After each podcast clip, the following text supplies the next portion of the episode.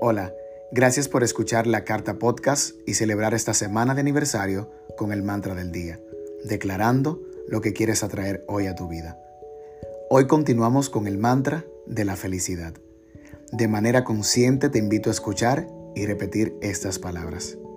A partir de hoy, soy una persona más feliz, con lo poco o mucho que tengo. Empiezo a apreciar más los pequeños detalles y hago de mi alrededor un entorno donde solo respiro alegría. Lucho por mi verdadera paz y mi plenitud eterna, siendo feliz con la gente que vibra a mi favor y haciendo más de eso que me hace sentir vivo.